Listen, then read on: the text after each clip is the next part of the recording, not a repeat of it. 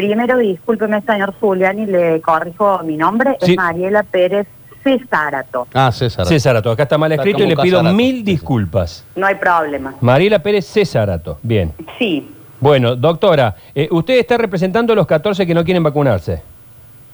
Eh, hay más, hay otras acciones que llevan otros abogados, pero ellos no han querido hacerlo público por temor a las represalias. Ajá. ¿Como cuáles? ¿Qué sé yo? Temor a las represalias. El miedo, eh, tal como decía el gremialista que hablaba recién con usted, el miedo no conoce de razones, es miedo nada más. Claro, tenés claro. miedo de represalias, mire, a mí me mandan balas y no me asusto. Y a otra gente si le mandan una bala, le da un paro al corazón. Sí, sí, Cada sí, sí. uno tiene un umbral de miedo. Indudablemente. ¿Y las razones de, de- de estos 14 que no quieren vacunarse, todos tienen que ver con esta duda sobre si la vacuna es buena o es mala? Eh, en términos generales, sí, pero también además de miedo hay comorbilidades que los habilitarían a, Ah. eh, digamos, eh, solicitar que no se les apliquen esos protocolos que dice la resolución administrativa número 1712. Ahora bien, el tema es legal y un poco complicado porque el TSJ ha decidido, en contra de las leyes, avanzar sobre facultades legislativas y, eh, ¿cómo le explico? También hay una resolución del Ministerio de Salud de la Nación que dice que la vacunación es optativa, no es Claro, hay- obligatoria.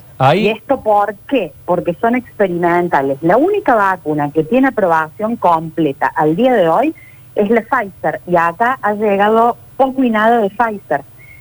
O sea, todas las otras vacunas que hay, más la mezcla de vacunas que también ha hecho el gobierno, generan una gran desconfianza en la gente porque también se han hecho públicas reacciones adversas. Entonces, además de lo que ya dije, también está en juego el tema de la ruptura por el Superior Tribunal de Córdoba, que es el que tiene que velar por las leyes, ¿sí? Eh, la ruptura de las mismas leyes que tiene que defender como ser el artículo 58 del Código Civil y Comercial que prohíbe la experimentación en humanos y que también regula el consentimiento informado.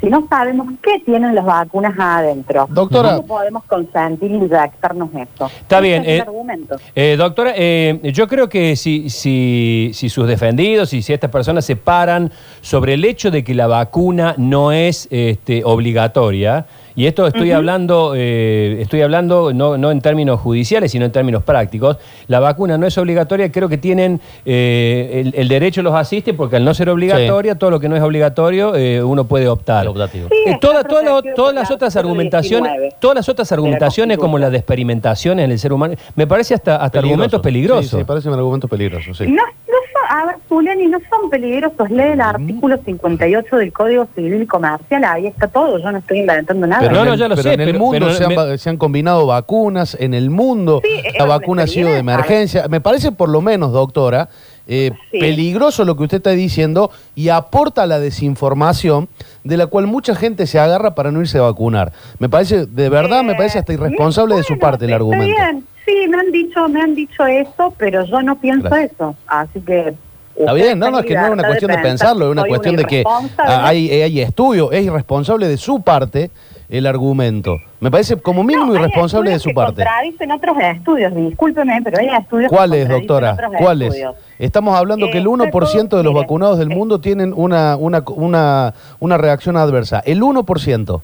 Ajá, Dígame qué bueno, otro estudio hay. toca ser de ese 1%, es una ruleta rusa. Si a usted lo es mucho más ¿A usted le 1%, parece una ruleta realidad. Ruleta rusa? rusa es no vacunarse, doctora. Claro, doctora, no. Ruleta no, rusa no, no, no, vacunarse. no, Eso no, es lo no. que usted piensa, eso es lo que No, usted eh, piensa, pero no son hechos reales. Es lo que piensa la ciencia. Está- está basado en Además, estadística, ah, doctora. Escúchenme. Sí. No, bueno, si quiere le tiro estadísticas. Si quiere le tiro Bueno, sí, estadísticas. con mucho Sí. gusto. ¿Sí? A Sí, ver. sí.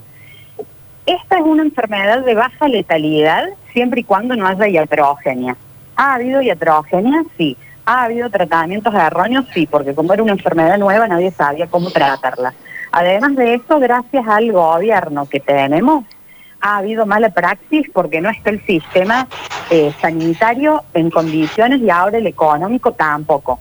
¿sí? Porque hay mucha gente que no come, entonces su sistema inmunitario no puede resistir prácticamente ninguna este, eh, agresión como la de un virus, ¿sí? Pero póngale, ¿sabe qué? Le voy a hacer una reducción al absurdo. Le voy a hacer una reducción al absurdo. Ah, pensé que ya lo estaba haciendo. Que se sepa, que se sepa todos los talibanes de Afganistán deberían estar cayendo como moscas porque no están inmunizados con nada y están ahí a los tiros y volando los helicópteros que dejaron los yanquis. es una locura lo que usted está diciendo. ¿eh? Es una locura. Doctora, ¿usted se vacunó? pero es una locura lo que está diciendo. No, no me ¿eh? a, todas luces. No me vacuné, tomé ivermectina con un protocolo que está usando desde antes de las vacunas. ¿Tuvo COVID, doctora? de Corrientes. ¿Cómo? ¿Tuvo COVID? ¿Conoce a alguien que se haya muerto por coronavirus? no tuve COVID, no tuve, y ya me han dicho de todo, por decirlo, en estos dos años no he tenido ni siquiera un estornudo y del miedo que tengo se me fue la rinitis alérgica. Todo, o sea, es Doctora, ¿cree, ¿cree en el COVID, digamos, porque la faltura de... Médico. Sería que no crea, ¿no? ¿Cree en el COVID? ¿Qué cosa? ¿Cree en el COVID o también le parece una mentira? Pero, eh, no es que crea o no crea, existe pero no está totalmente aislado el genoma del COVID y además de eso van surgiendo nuevas cepas contra las cuales supuestamente algunas vacunas no te defienden y otras te lo agravan. Entonces, te lo agravan. bueno, eso explica todo lo que está me parece que lo que está diciendo la doctora en relación a si creo o no en el COVID explica todo lo que Sí, la postura es muy clara, sí, claro. Ahora, o sea, para usted la vacuna agrava, en algunos casos la vacuna agrava el COVID. Todo lo que dice el Estado. Yo me he vacunado con todo lo que dice el Estado, qué sé yo, a ver, todas las que te dan de chico me las han dado. Y averiguó todo lo que, tenía eso. Que dar de grande me las he dado, todas las que te tenés que dar embarazada también.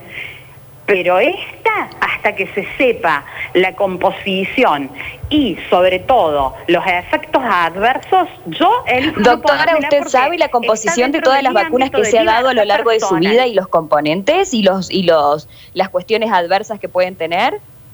Eh, sí, él ha ido 42 páginas al respecto y están todas ¿De todas las vacunas que se ha puesto? ¿Cómo? ¿Perdón? Yo, yo me voy a fumar un pucho. Pues. ¿De todas las vacunas que se ha puesto ha leído? Eh, no porque están aprobadas y pasaron por las cuatro fases de experimentación clínica. Ahora bien, con esta vacuna en particular, que no se sabe qué tiene, que hay cláusulas de confidencialidad, que no sabemos, a ver, eh, quién va a responder por los efectos adversos, eh, la verdad prefiero no ponérmela. O sea que usted se pondría la Pfizer. Las cuatro, las cuatro fases de experimentación. Pero esto puede suceder dentro de muchos años, doctora. Usted sabe que las estadísticas están dadas muy claramente y por la ciencia de cuántos contagiados hay con las dos dosis, cuántos contagiados hay con una dosis y cuántos, contagiados... muertos hay con las dos dosis? Pregúntele a Mauro Viale. ¿Y cuántos eh, muertos hay sin ninguna dosis? Pero, son más, doctora, son pero más, la, estadística es demoledora. no me tiene con Mauro Viale cuando... dar un ejemplo, lo de sabiendo, Mauro Viale se fue a vacunar ya contagiado de COVID. Y se había puesto la de la gripe. había puesto la de la gripe. doctora, doctora, y usted no se ha enfermado por la inmunización del resto.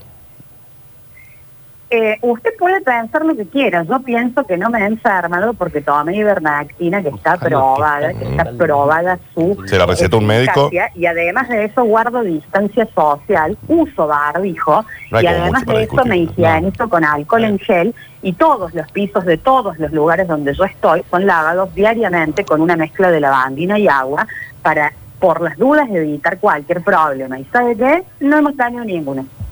Doctora, gracias por este contacto. Nos, cuidamos. Gracias por este contacto. Gracias.